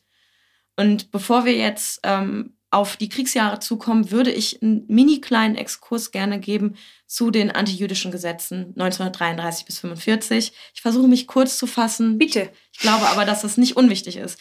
Also, wir alle wissen, 1933 kam die NSDAP an die Macht und schon damals und vorher auch schon gab es verschiedene antijüdische Übergriffe, Boykotte, Verhaftungen von politisch und einfach prominenten Juden, wo die wussten, uiuiui, die könnten uns gefährlich werden.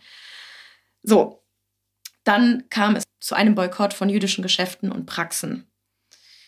Am 7. April, einer der wichtigsten Gesetze oder der, der schlimmsten Mitgesetze, war die Wiederherstellung des Berufsbeamtentums. Das heißt, Juden und Jüdinnen durften laut des ARIA-Paragraphes nicht mehr in Beamtenberufen arbeiten. Und das Gleiche passierte dann später auch mit Ärzten, Rechtsanwälten, Notaren und Behördenangestellten. Dann kam es im September 1935 zu den ersten Nürnberger Rassengesetzen. Und ein ganz wichtiger Teil davon war, dass die Nazis unterschieden haben zwischen Staats- und Reichsbürgern. Das heißt, es gibt Reichsbürger, ein Begriff, der ja jetzt auch leider wieder sehr aktuell ist, die quasi deutsches oder arztverwandtes in Anführungszeichen Blut haben. Und es bedeutete in dem Sinne, dass es Staatsbürger gab, die aber nicht arisch waren. Und das Wichtigste an diesem Gesetz für die Nazis war, dass es verhindern sollte, dass es Mischehen gibt. Und diese Beziehungen zwischen in Anführungszeichen Ariern und Juden wurden untersagt. Im gleichen in der gleichen Gesetzgebung gibt es für mich einer der, ich könnte da halt heulen, weil ich das so bescheuert finde. Und wir hatten ja auch schon mal drüber gesprochen. In der gleichen Gesetzgebung kam es zu der Entscheidung, dass JüdInnen entweder je nach weiblich oder männlich den Namen Sarah oder Israel tragen oder annehmen mussten, weil ihr Name, auch hier wieder in Anführungszeichen, nicht jüdisch genug klang. Im gleichen Jahr kam es zur Reichspogromnacht das ist ein von Goebbels initiierter Massenpogrom. Es kommt zu Zerstörungen und Gewalttätigkeiten, die insgesamt drei, mehreren tausend Menschen das Leben kostet, sie enteignet und entwürdigt. Und in diesem Jahr kommen schon 30.000 Juden in Konzentrationslagern. Daraufhin werden verschiedene Gesetzgebungen erlassen. Juden dürfen nicht mehr in öffentlichen Schulen, auf öffentliche Plätze oder in Parkanlagen. Es wird ganz klar getrennt zwischen Juden und Nichtjuden. Am 1. September 1939 äh, beginnt der Angriff auf Polen und der Zweite Weltkrieg. Und über drei Millionen Juden gelangen mit diesem Ausbruch äh, äh, auf deutsches Besatzungsgebiet. Und von da aus beginnt die Ghettoisierung. 1941 wird der sogenannte Judenstern zur Kennzeichnung der Juden verwendet. Sie tragen meistens, also ich denke, die meisten kennen ihn, einen, einen Stern auf der Brust.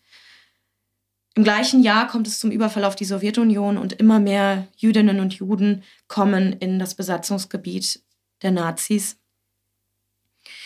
In diesen beiden Jahren fallen etwa eine Million Menschen den Massenerschießungen zum Opfer. Das betrifft natürlich nicht nur Jüdinnen, sondern auch andere Sinti, Roma. Und auch 1942 beginnt die Deportation aus dem Deutschen Reich in das besetzte Polen. 1942 kommt es auch zur Wannsee-Konferenz. Da werden wir sicherlich später noch drüber sprechen. Ich finde es aber trotzdem wichtig, es einmal schon mal kurz ähm, zu besprechen.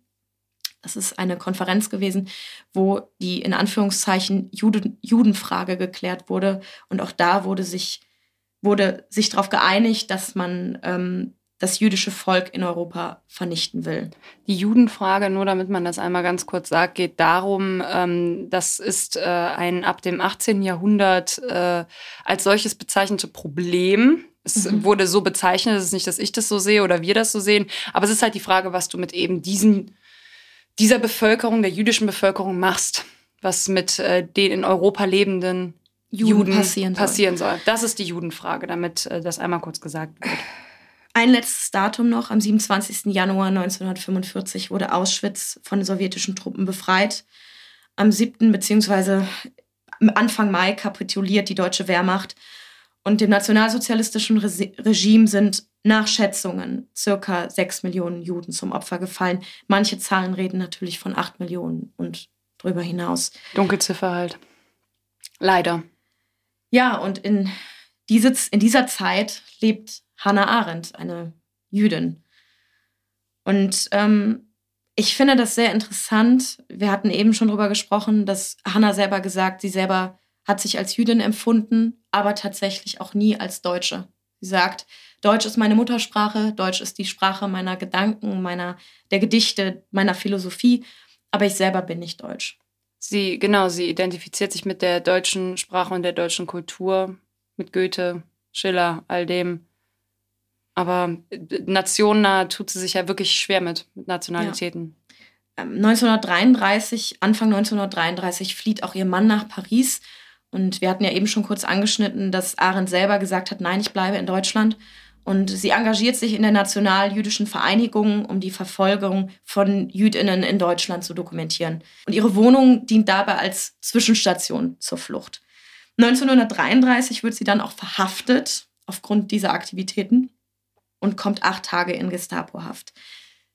Möchtest du das von der RBB erzählen, das äh, mit dem, wo ihr, der Dude ihr gesagt hat, fliehen Sie? Ja, und auch, mhm. dass sie ihn einfach, also dass sie den, der sie verhört hat, einfach als reizenden Kerl beschrieben hat, mit einem sehr offenen, anständigen Gesicht. Also, dass sie dass ihm sie einfach ihm von vornherein hat. vertraut hat. Und genau. ich fand diese Aussage schon irgendwie echt. Äh, also, ja. kurz zur Erklärung: Sie war quasi in Gestapohaft und einer der Beamten hat ihr geraten, suchen Sie sich keinen Anwalt, es bringt nichts, fliehen Sie. Und Hannah Arendt hat dann gesagt, dieser Mensch hatte ein so vertrauensvolles Gesicht, ich höre auf ihn und hat sich tatsächlich keinen Anwalt gesucht und hat dann versucht zu fliehen. Sie hatte auch das Glück, also weil nicht nur sie, sondern auch ihre Mutter war äh, in der Untersuchungshaft. Ihre Mutter ist aber sofort entlassen worden, weil ihre Mutter auf äh, Unwissenheit plädiert hat. Und ähm, was ich noch in der, das stand dann in der Biografie, auch Wortlaut Hannah Arendt, sie hat gesagt, die Freilassung wurde dann natürlich ordentlich gefeiert mit einer ordentlichen Sauforgie. Nicht mein Wort, das, ist Hannas Wort. so, fand ich sympathisch. Was für mich noch ein sehr verstörender Fakt war, einfach was auch der Nationalsozialismus damals mit der intellektuellen Szene der Philosophie gemacht hat, dass selbst Heidegger der NSDAP beigetreten ist. Und das hat Hannah enttäuscht und das muss ich auch sagen, enttäuscht auch mich.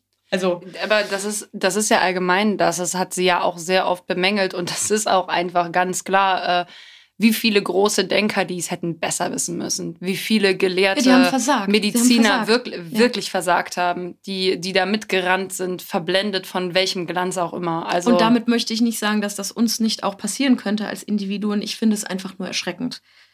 Im Nachhinein ist man immer schlauer und wir ja. sitzen halt gerade ein bisschen im Nachhinein.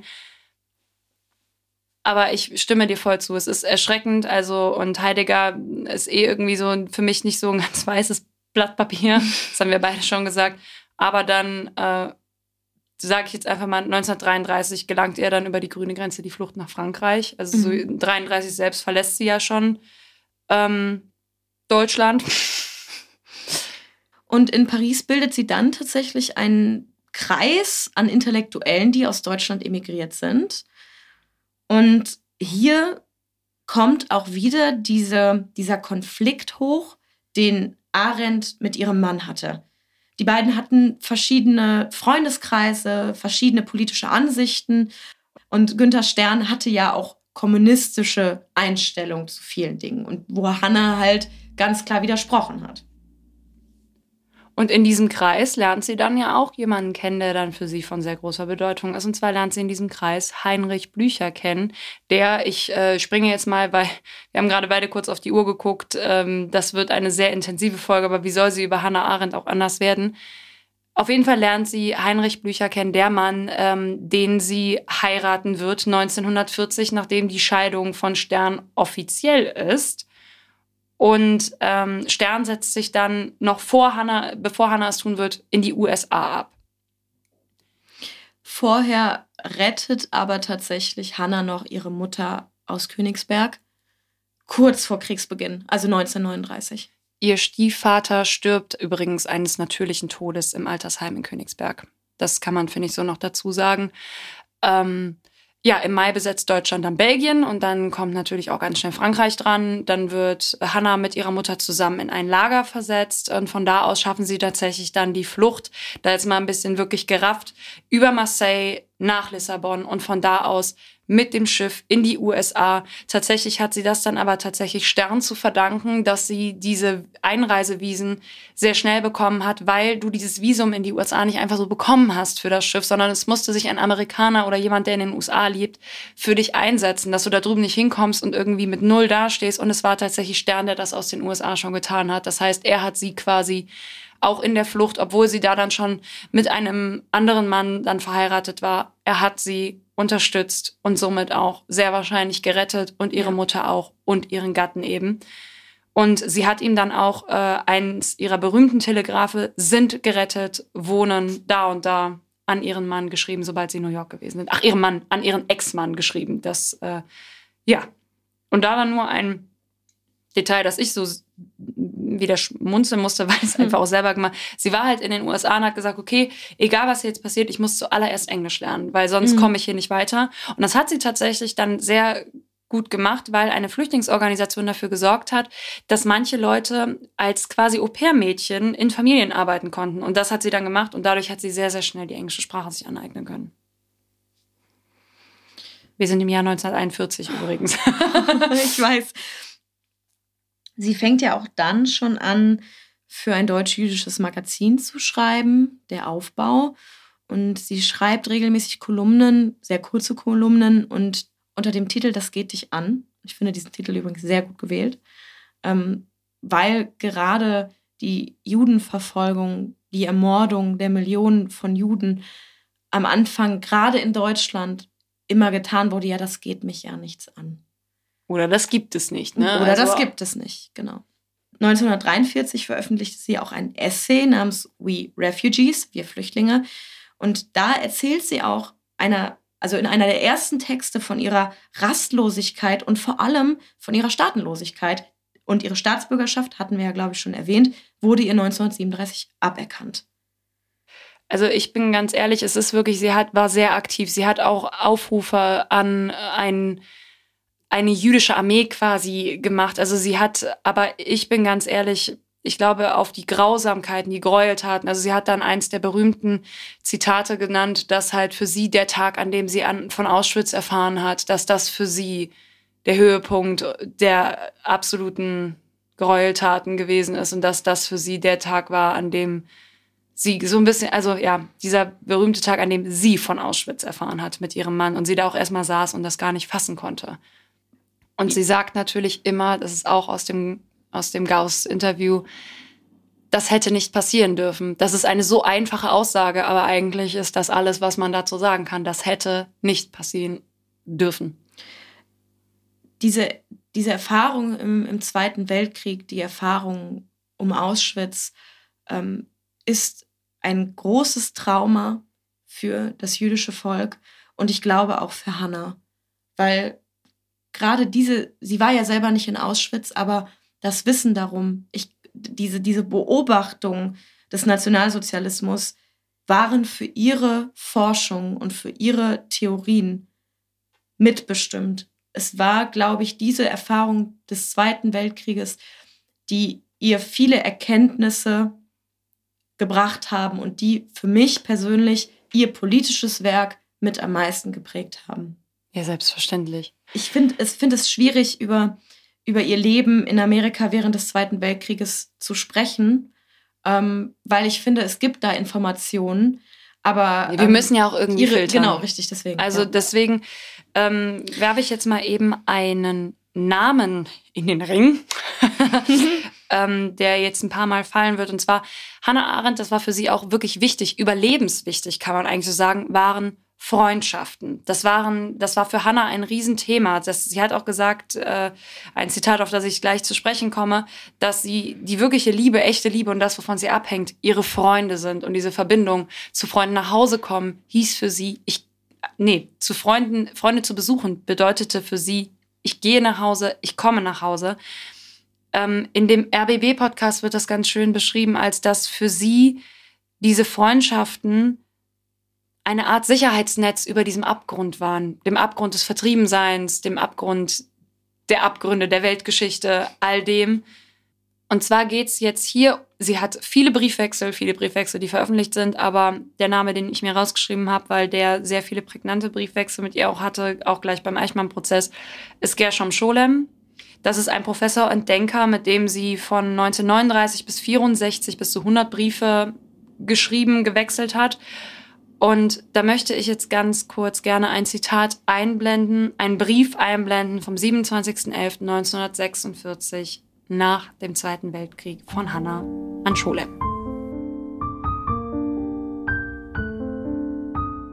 In einem gewissen Sinne bin ich natürlich erleichtert, weil ich sehe, dass auch Sie wissen, dass dies die Sinnflut ist, nachdem die Welt untergegangen ist. Nun sitzen wir also, die paar Überlebenden, die ja nichts dafür können, dass wir noch am Leben sind, und daher ruhig dessen wieder nicht froh, aber gewiss sein sollten wie Noah in seiner Arche, in die wir uns noch nicht einmal das Nötigste haben retten können. Schlimmer ist, dass wir Paar Noahs auch noch mit dem zusätzlichen Ungeschick behaftet scheinen, unsere Arche genau aneinander vorbei und ins Nicht-Treffbare zu steuern. Und wenn ich auch dagegen bin, alle Noahs in eine Arche zu bringen, so hätte ich es doch mehr als gerne gesehen, wenn man doch ein paar Schiffchen hätte aneinander binden können. Oder wenigstens so steuern, dass man sich noch Hallo zurufen kann. Ich bin Ihnen nicht böse, dass Sie unsere Verabredung nach dem Weltkrieg 5 Uhr im Café nicht eingehalten haben. Aber ich gebe zu, irgendwie steht das Café nicht mehr.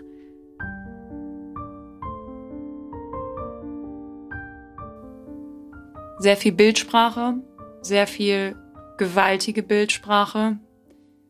Ähm, mich hat das sehr berührt, als ich das gehört habe, vor allem dieses nach dem Weltkrieg um fünf im mhm. Café. Was mich daran so berührt, ist erstmal die Hoffnung an ein danach.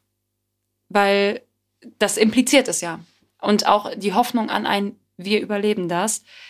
Dann aber natürlich gepaart mit diesem, irgendwie steht das Café nicht mehr dieses Bewusstsein, es gibt die Heimat nicht mehr, was dann ja auch für viele jüdische Immigranten die Frage, Immigrantinnen die Frage war, gehen wir zurück nach Deutschland, wo sich dann viele auch dagegen entschieden haben, mhm. aus absolut nachvollziehbaren Gründen. Also nach allem, was passiert ist, es gibt das nicht, es gibt dieses Café nicht mehr. Das, äh Der Gedanke von wir überleben das ist ja sowieso ein sehr ein, ein Leitsatz, der in der jüdischen Geschichte sowieso sehr prägnant ist, der viele Jüdinnen immer begleitet hat und der ähm, leider auch heute noch ähm, tatsächlich wichtig ist. Also dieses Antisemitismus gibt es immer noch und ähm, ich glaube auch, dass es ihn leider, leider noch äh, sehr lange geben wird. Dazu möchte ich mich ehrlich gesagt nicht äußern, außer in der Form, dass es absolut bescheuert ist. Aber Nein, das ist ja, was will man da noch mehr ja, zu sagen, also, aber es ist halt. 1948. Oh, 19, jetzt bin ich richtig sauer. bin ich das bei dir. bin ich nicht sauer. Ähm, 1948 ist Hannas Mutter verstorben. Ach, Entschuldigung. ich dachte, du redest von der Reise in die, in die Bundesrepublik, aber die war erst Aber die kommt dann, aber ich wollte die. Entschuldigung. Aber 48 ist auch etwas anderes passiert und zwar ist sie 1808 1908, was ist es denn mit mir mit Jahreszahlen? Ich weiß. 1948 ist sie bis 1952 insgesamt Geschäftsführerin der Jewish Cultural Reconstruction gewesen und ja. in diesem Sinne und in dieser Zusammenarbeit dann auch erstmals zurück nach Europa und nach Deutschland gereist, 1949, wo sie dann auch Heidegger äh, und so wieder getroffen hat. Ich möchte zur Jewish Cultural Reconstruction ähm, auch nur ganz kurzen, wirklich Mini-Exkurs Und zwar ist die Idee der GCR, das Eigentum, das Eigentum der europäisch-jüdischen Bevölkerung zusammenzutragen. Raubkunst in allererster Linie. Und um das ganz kurz zu halten, die GCR hat gearbeitet bis 52 mit Hannah Arendt zusammen und sie haben eine halbe Million Bücher wieder zusammentragen können.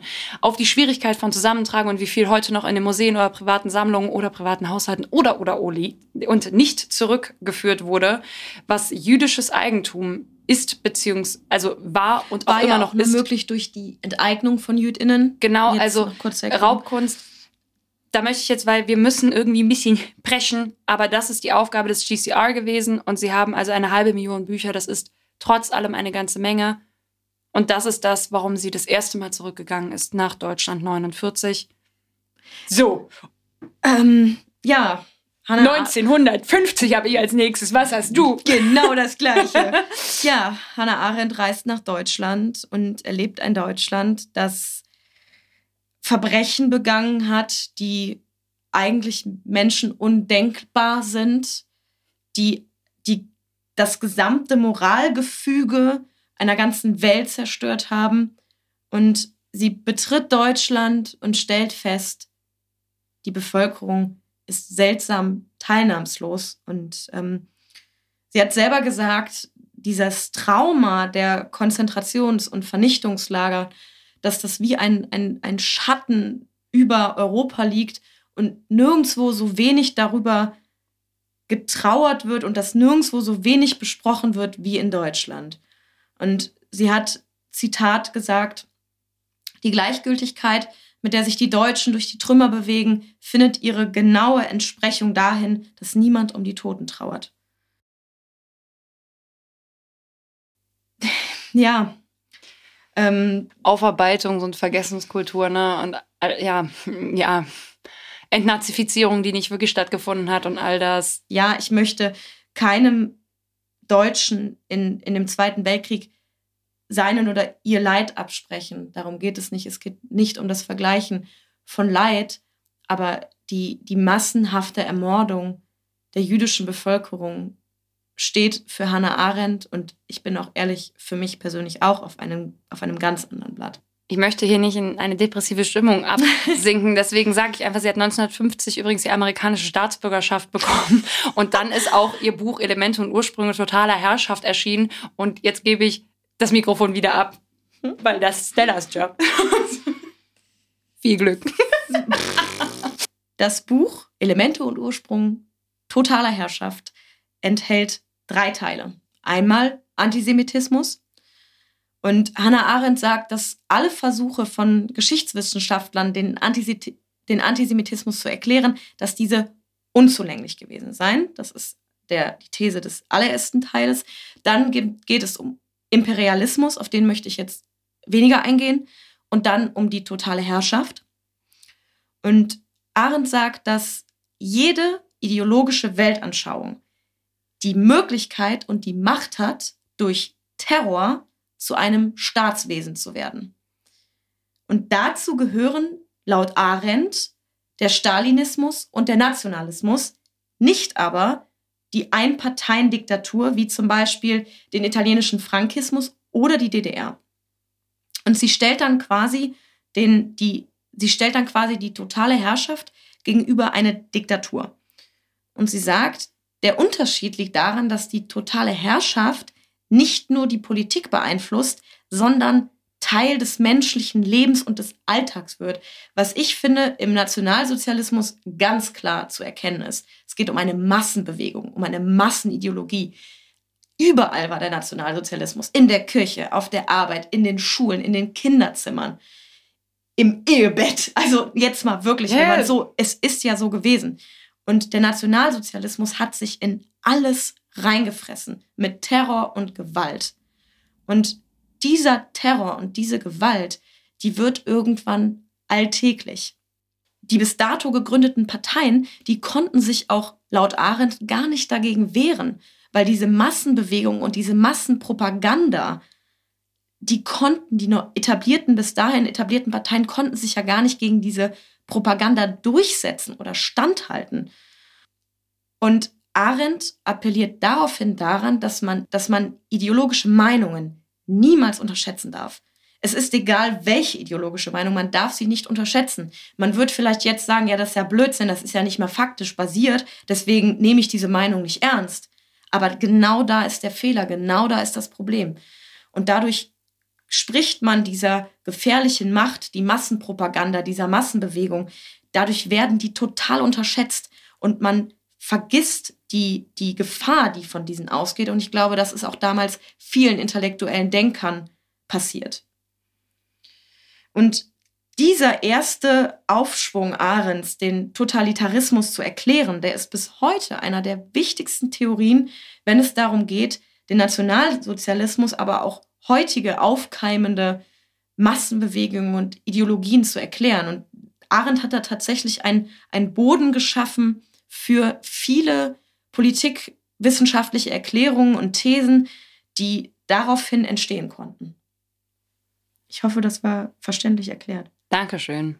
Für, also äh, danke, dass du, du darfst jetzt sofort weitermachen.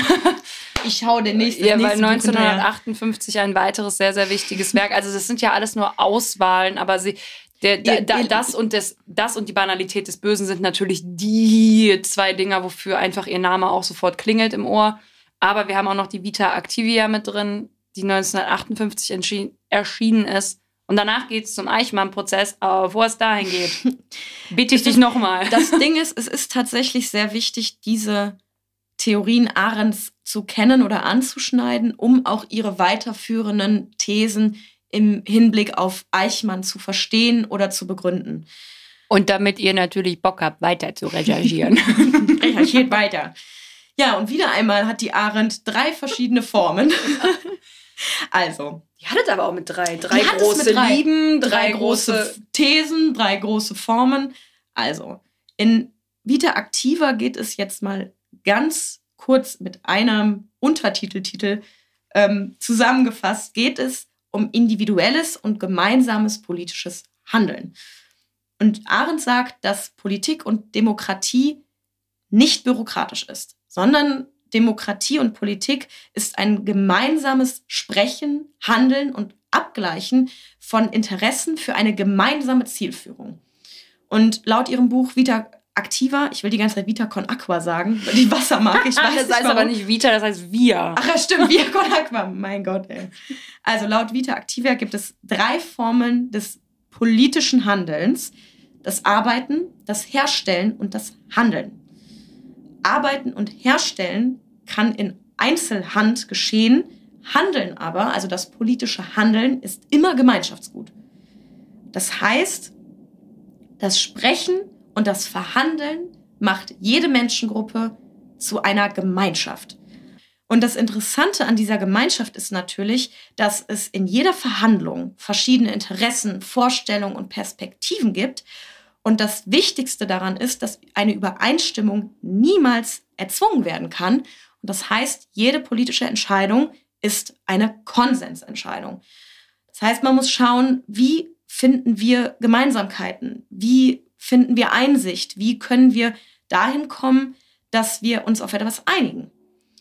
Und wichtig ist es dabei für jede Partei, für jeden Interessenspartner, für jeden, der mitverhandelt, dass dabei ohne Vorurteile an die Thematik rangegangen wird und dass man bereit ist, sich diese Welt und dieses politische Machtfeld zu teilen.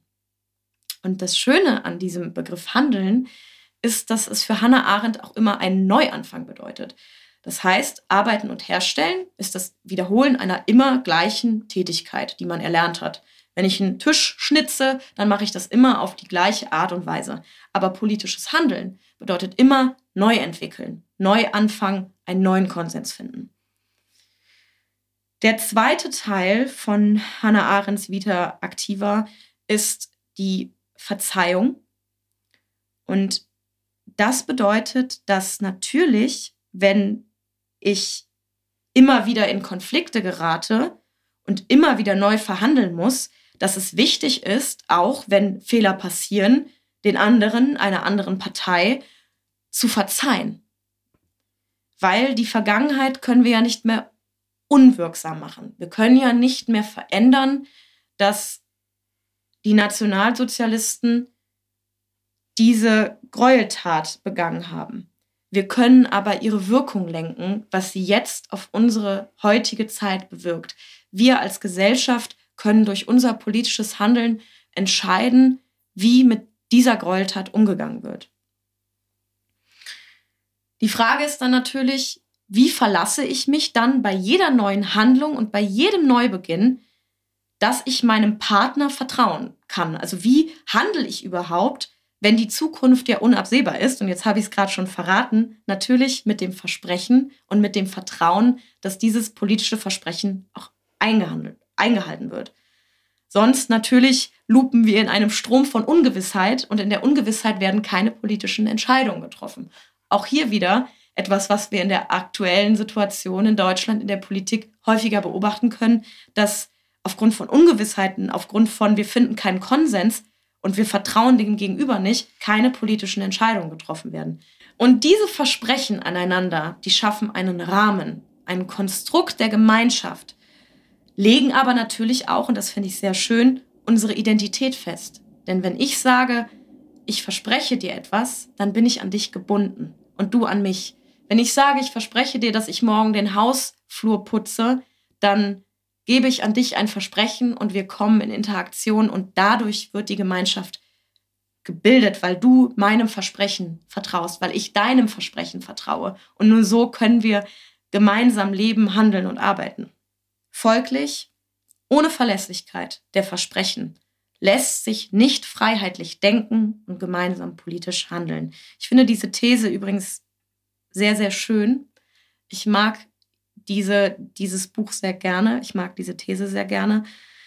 Ich mag aber auch sehr gerne folgendes Buch von Hannah Arendt. Es hört nicht auf. Und zwar Die Wahrheit als Basis von Gemeinschaft.